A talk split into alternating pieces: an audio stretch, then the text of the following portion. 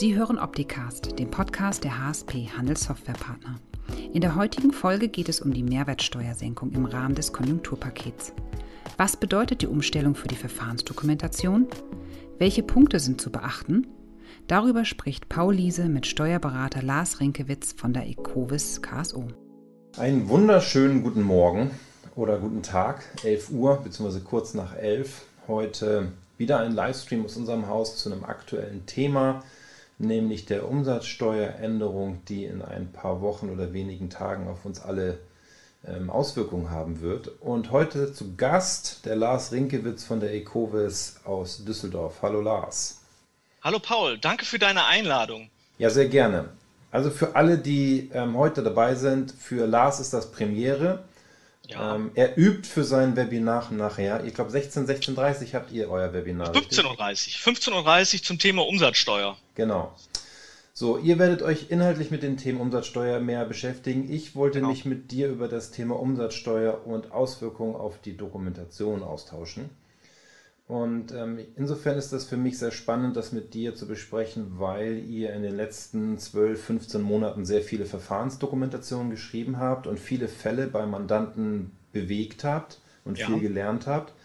Und deswegen ganz konkret die Frage an dich. Welche Auswirkungen hat aus deiner Sicht die Änderung der Umsatzsteuer jetzt auf 16% und am Januar zurück auf 19% für die Dokumentation? Ja, es sind natürlich jetzt aufgrund der Umsatzsteuersenkung ab 1.7. viele Maßnahmen zu treffen, die auch in die Technik eingreifen und auch in die Prozesse eingreifen. Und das bedeutet natürlich, äh, dass auch eine Anpassung bei der Dokumentation zu erfolgen hat. Demzufolge muss man halt sehen, äh, was steht bislang in der Verfahrensdokumentation, was steht in der Kassendokumentation und entsprechend sind dann auch Anpassungen vorzunehmen. Zum Beispiel, ähm, es müssen ja alle Kassen, alle Barkassen äh, umgestellt werden, angepasst werden auf die neuen Mehrwertsteuersätze, 16 Prozent, 5 Prozent ab 1.7. Ja. Dazu sind natürlich auch Eingriffe in die Kassenprogrammierung notwendig. Also sind die Programmierprotokolle, die dann praktisch in der Nacht vom 30.06. auf den 1.07. zu erfolgen hat, die Umprogrammierung, diese äh, Kassenprogrammierprotokolle sind natürlich dann entsprechend zu dokumentieren und der Kassendokumentation und der Verfahrensdokumentation auch entsprechend beizufügen. Weil es kann ja rein theoretisch sein, dass am 1.7. Äh, schon der Betriebsprüfer vor der Tür steht und eine Kassennachschau machen möchte. Ich glaube zwar nicht, aber ich meine, das Risiko besteht. Ja, aber das wäre schon sehr frech. Ähm, ich denke, da sind wir uns einig. Ja, genau. Aber jetzt hast du ja von Programmierprotokollen gesprochen. Für alle, die ähm, jetzt einen Schreck bekommen, hier geht es nicht darum, dass der Source Code der Programmierung selbst irgendwo dokumentiert werden soll. Das wäre natürlich auch schön, aber es geht eher darum, welche Einstellungen vorgenommen worden sind, richtig? Genau. Richtig. Genau, welche Einstellungen vorgenommen worden sind.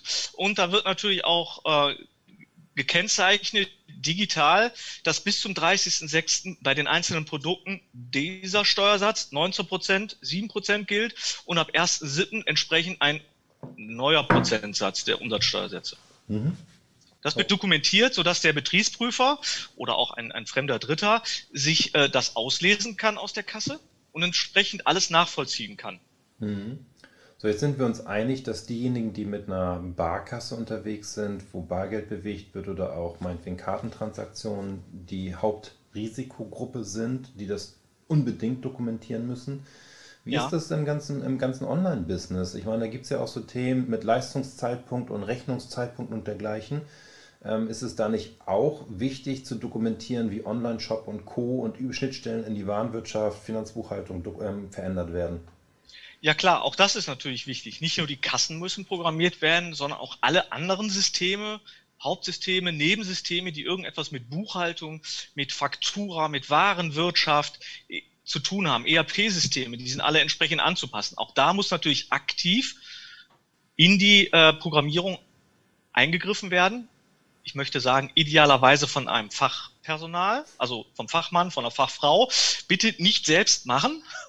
Ähm, ja allein schon aus haftungstechnischen Gründen. Und all dieses ist natürlich auch entsprechend aufzuzeichnen. Ähm, das sollte natürlich dann auch der Verfahrensdokumentation als Anlage beigefügt werden. Mhm. Ja, wichtig ist da, möchte ich auch vielleicht gleich noch sagen, ähm, sich auch rechtzeitig um Termine zu kümmern. Ja. Das ganze Fachpersonal, was sich um Kassen kümmert, was sich um die Software kümmert, ähm, die haben auch nur noch zweieinhalb Wochen bis zum 1.7. und die werden termintechnisch schon gut ausgebucht sein. Und äh, jeder Unternehmer sollte sich, wenn er solche Systeme einsetzt, äh, entsprechend rechtzeitig um Termine bemühen, um äh, das Ganze auch zu handeln. Ja, zweieinhalb Sonst Wochen ist spät. gut. Morgen, zweieinhalb Wochen. Morgen in zwei Wochen ist schon der 30. ist der erste. Okay. Ja. Also, also Zeit ist momentan echt Mangelware bei dem Thema. Ja. Ähm, warum ist das wichtig, das zu dokumentieren? Welches latente Risiko besteht, wenn ich das nicht tue? Ja, wenn ich das nicht tue, habe ich das Problem, wenn ich nochmal auf die Kassen eingehen darf, ähm, ich muss natürlich umprogrammieren, um zu sagen, ab 1.7. gilt ein verminderter Umsatzsteuersatz, das heißt 16% oder 5%. Wenn ich in der Kassenprogrammierung weiter die alten Steuersätze habe, habe ich eigentlich zwei Fehler, die auftreten können. Der erste Fehler ist, automatisiert wird dort der 19-prozentige bzw. der 7-prozentige Umsatzsteuersatz angewendet und es kommt über die Schnittstelle etwas Falsches in der Buchhaltung an. Das heißt, automatisiert werden falsche Steuersätze berechnet, sodass ich, wenn es dann auch falsch gebucht wird und auch falsch angemeldet werde, mehr Umsatzsteuer abführe. Der zweite Fehlerbereich ist natürlich, warum das so wichtig ist, wenn ich auf den Belegen, auf den Rechnungen, die ich ausgebe, den falschen Steuersatz ausweise, schulde ich auch diesen höheren Steuersatz. Das heißt, wenn ich ein, nehmen wir mal Barkassengeschäft, äh, wenn ich jetzt Laufkundschaft habe und äh, am 3.7. immer noch Barbelege ausgebe mit einem Ausweis von 19% Umsatzsteuer, schulde ich diesen nach 14c Umsatzsteuergesetz auch. Das heißt, die muss ich abführen ich könnte das rein theoretisch korrigieren, aber dann müsste ich wissen, wer denn letztendlich diesen Beleg gekriegt hat. Diesen alten Beleg müsste ich wieder zurückfordern, einen neuen ausstellen. Und gerade bei Laufkundschaft geht das natürlich nicht. Demzufolge habe ich weniger Marge und muss den erhöhten Steuersatz entsprechend auch ans Finanzamt abführen. Und das sind die Gefahren. Das gilt natürlich auch für die Fakturasysteme. Hm. So, das ist jetzt ja erstmal für, ich denke mal, die ersten Wochen und Monate wahrscheinlich nicht so die genau. Gefahr, dass ich sofort in eine Betriebsprüfung laufe. Aber das kann mir ja auch Jahre später äh, passieren, dass ich dann in einer Prüfung bin und das Ganze dann nachweisen muss, wie es jetzt im zweiten Halbjahr 2020 bei mir im Unternehmen gelaufen ist. Jetzt Korrekt. geht es uns beiden nicht darum, dass wir über Angst irgendetwas provozieren oder ja, eine Reaktion beim Mandanten ähm, haben wollen, sondern es geht ja darum, den Mehrwert zu liefern. Ähm, welchen Mehrwert hat der Mandant, wenn er sich jetzt darüber Gedanken macht, welche Systeme habe ich, welche Schnittstellen habe ich, was muss ich anpassen und das auch dann zu dokumentieren? Der größte Vorteil ist, wenn ich mich jetzt idealerweise vielleicht nach diesem Livestream hinsetze und mich darum kümmere, äh, dass ich dann, ich habe zwar nur noch zwei Wochen, aber ich habe zwei Wochen. Also ich kann dann Vorbereitungen treffen. Und je früher ich damit anfange und mir umfänglich ein Bild über meine Systeme mache und das, was zu tun ist, desto besser bin ich vorbereitet und so weniger fehleranfällig bin ich natürlich. Ähm, Darüber hinaus ist natürlich dann, wenn ich mich vielleicht jetzt erstmals damit beschäftige, weil ich noch keine Verfahrensdokumentation habe, weil ich mir meine Prozesse noch nicht angeschaut habe, weil ich noch keine Kastendokumentation habe, kann ich jetzt praktisch dieses diese Umsatzsteuersenkung als doppeltes Geschenk nehmen, nämlich auch, dass ich mich erstmalig mit diesem System, mit den Prozessen, die ich habe, auch beschäftige. Ne, ich mhm. nenne es immer so gerne, ähm, der Unternehmer beschäftigt sich mit seinem Unternehmen. Vielleicht auch zum ersten Mal. Und wenn ich das jetzt als Anlass nehme, mich halt zum ersten Mal damit zu beschäftigen, dann ist daraus auch schon wieder ein Mehrwert automatisch generiert. Ich kann mir die Prozesse ansehen, ich kann mir die Risiken angucken, ich kann mir ansehen, sind die Prozesse überhaupt effizient, mache ich vielleicht ein und dasselbe drei, vier, fünf Mal. Ähm, um sich das bewusst zu machen, muss man vielleicht so einen kleinen Anschubser bekommen, den uns jetzt die Bundesregierung gegeben hat. Dadurch, dass sie etwas eingeführt hat und jetzt alle Unternehmer so ein bisschen sich sputen müssen. Gut, jetzt sagen wir mal so, die Verfahrensdokumentation, wenn wir dieses Wort nochmal gebrauchen wollen, gibt es ja jetzt seit dem 01.01.2015. All die Unternehmen, die ihre Prozesse schon kennen, weil sie das in dieser Dokumentation festgehalten haben, sind eigentlich sehr gut vorbereitet, weil sie wissen, wo sie ansetzen müssen. All diejenigen, die das noch nicht gemacht haben, verstehen jetzt, wie schnell sich Sachverhalte ändern können und wie wichtig es ist, kurzfristig agieren zu können und eine Unternehmungsunterlage zu haben, wo man weiß, ah, da und da und da muss ich jetzt was tun, das sind meine Ansprechpartner. Ja. Weil in diese Dokumentation gehört ja nicht nur welche Systeme, welche Prozesse, sondern auch mit wem mache ich das zusammen. Genau. So, ähm, jetzt haben wir eine konkrete Situation, der Mandant stellt fest, ich habe hier irgendwie eine Kasse, die muss verändert werden und ruft den Hersteller an oder den Dienstleister, der die Kasse aufgestellt hat und der ist Land unter und weiß gar nicht, was er machen soll. Ähm, was mache ich denn als Mandant in der Situation jetzt? Mich um einen Ausweichfachmann bemühen. Also irgendeiner sollte schon kommen. Das Problem, wenn ich es trotzdem nicht hinbekomme, sollte ich das genauso dokumentieren, dass man sich ja. bemüht hat, einen, einen, einen ja, Fachmann zu organisieren, dass es nicht geklappt hat, dass ich deswegen vielleicht etwas später meine Kasse anpassen muss. Ähm, und was ich in der Übergangszeit mache. Vielleicht habe ich die Möglichkeit, äh, irgendwie etwas anders zu regeln, vielleicht kurzfristig auf eine offene Ladenkasse zurückgehen, hin und her, einfach mal überlegen, was halt möglich ist, was halt nötig ist. Auf jeden Fall, Dokumentation ist da alles. Ja. Für den Betriebsprüfer, aber auch für einen selber. Na, wie du vorhin schon sagtest, na, was ist in zwei, drei, vier, fünf Jahren? Da weiß ich doch gar nicht mehr, was ich jetzt im, im Sommer oder im Frühsommer 2020 gemacht habe. Ja. Deswegen ist es aus meiner Sicht, ich weiß aus deiner Sicht auch unerlässlich, äh, entsprechend die Dinge auch zu dokumentieren. Ja, es geht so Risikominimierung und, und auch einfach ja so eine Art Historienverwaltung auch zu haben. Ne? Wir wissen ja nicht, was noch wartet. Meine, die Umsatzsteuersenkung steht ja zum 1.7. an. Aber mhm. wir wissen auch jetzt, zum 1.1. geht die Umsatzsteuer wieder hoch.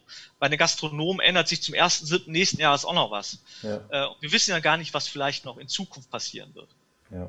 Ich denke, diese Kurzfristigkeit der Reaktion der Bundesregierung, dieses Konjunkturpaket aufzustellen mit der Auswirkung auf die Steuersätze, zeigt einmal mehr, wie wichtig es ist, sein eigenes Unternehmen zu kennen und die Dokumentation ja. vorliegen zu haben, damit man in solchen Situationen schnell reagieren kann. Korrekt. Und ähm, deswegen kann man vielleicht sagen, die Verfahrensdokumentation, der Wunsch der Finanzverwaltung jetzt ähm, vor vier Jahren oder etwas mehr als vier Jahren, war eigentlich eine Vorbereitung dessen, dass jeder Unternehmer weiß, was in seinem Unternehmen passiert und schnell agieren kann. Und ähm, Definitiv. von daher, wie du schon sagtest, wenn man noch keine Dokumentation hat, dann jetzt mit der, mit der aktuellen Umstellung das als Grundlage nehmen, damit schon mal anfangen. Wenn dann die Umstellung erfolgreich durchgelaufen ist, dann ist es so, dass man sich dann im August, September vielleicht hinsetzt und anfängt, alles andere drumherum zu dokumentieren, was damit einher oder noch dazugehört. Ja, genau. Also man muss jetzt ja nicht hingehen und sagen, okay, in den nächsten zwei Wochen stelle ich, äh, mache ich eine komplette Dokumentation, aber zumindest mal anfangen mit den Bereichen, die jetzt wirklich sensibel sind, äh, ja. die wirklich definitiv von der Umsatzsteuersenkung oder sagen wir mal Umsatzsteuerveränderung betroffen sind. Wenn ich da schon mal angehe, habe ich ja schon mal eine Grundlage, auf die ich aufbauen kann. Und alles andere kann dann sukzessive ja dazugenommen werden als Dokumentation. Ja. Weil so eine Dokumentation lebt ja auch. Ne? Ich, ich habe jährliche Revision, vielleicht habe ich auch unterjährige Revision. Ich kann die auch ausbauen, wenn ich sage, okay, aus der Verfahrensdokumentation baue ich mir noch ein Text Compliance Management System on top, äh, wenn man so eine, so eine Bottom-up-Methode sieht. Ähm, da gibt es ja vielfältige Möglichkeiten, also ein Prozess leben. Aber wichtig ist, einfach mal anfangen. Ja. Und wirklich jetzt die sensiblen Bereiche als allererstes angehen, weil, äh, wie gesagt, nochmal äh, gute zwei Wochen, dann ist es soweit. Ja. Nochmal ganz konkret für unsere Zuschauer oder für die Mandanten unserer Zuschauer, weil ja viele Berater auch mit uns zusammen unterwegs sind. Mhm. Ähm, erstens Informationen an die Mandanten senden oder so wie ihr ein Webinar machen und die Mandanten dazu einladen. Zweitens den Mandanten bitten, mal zu prüfen, welche Systeme er im Einsatz ja. hat, wo Steuersätze verändert werden müssen und wo es Schnittstellen gibt, weil Daten von A nach B laufen. Ich meine, am Ende laufen sie auch zu euch zum Steuerberater an die Finanzbuchhaltung, wenn ihr für den Mandanten die Buchführung macht. Ähm, das heißt, das gilt es zu berücksichtigen. Dann mit den Dienstleistern Kontakt aufnehmen, sehr kurzfristig und alles dokumentieren. Ähm, Richtig. Von der Definition, welche Schnittstellen gibt es, welche Systeme gibt es, welcher Dienstleister habe ich und wann habe ich den kontaktiert, was war das Ergebnis und wen habe ich versucht, ersatzweise zu in, irgendwie ins Unternehmen zu holen, um das Thema zu lösen. Genau. Das ist gut. Ähm,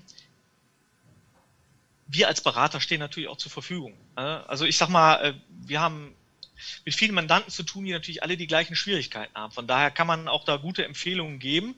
Und äh, wir bei Ecovis machen es das so, dass wir natürlich unsere Mandanten nicht alleine lassen. Ja, also ähm, und ich sag mal, die guten Systemanbieter, die Systemhersteller, die sich um die Kasse, um die, um die EDV kümmern, die lassen ihre Kunden natürlich auch nicht alleine. Wichtig ist nur, dass man es erkennt, die Dringlichkeit erkennt und dann jetzt handelt. Mhm. Und dann wirklich sich einen strukturierten Plan macht. Ja. Weil letztendlich klar, äh, am Ende laufen die Fäden vielleicht beim Steuerberater zusammen, der die Buchhaltung macht.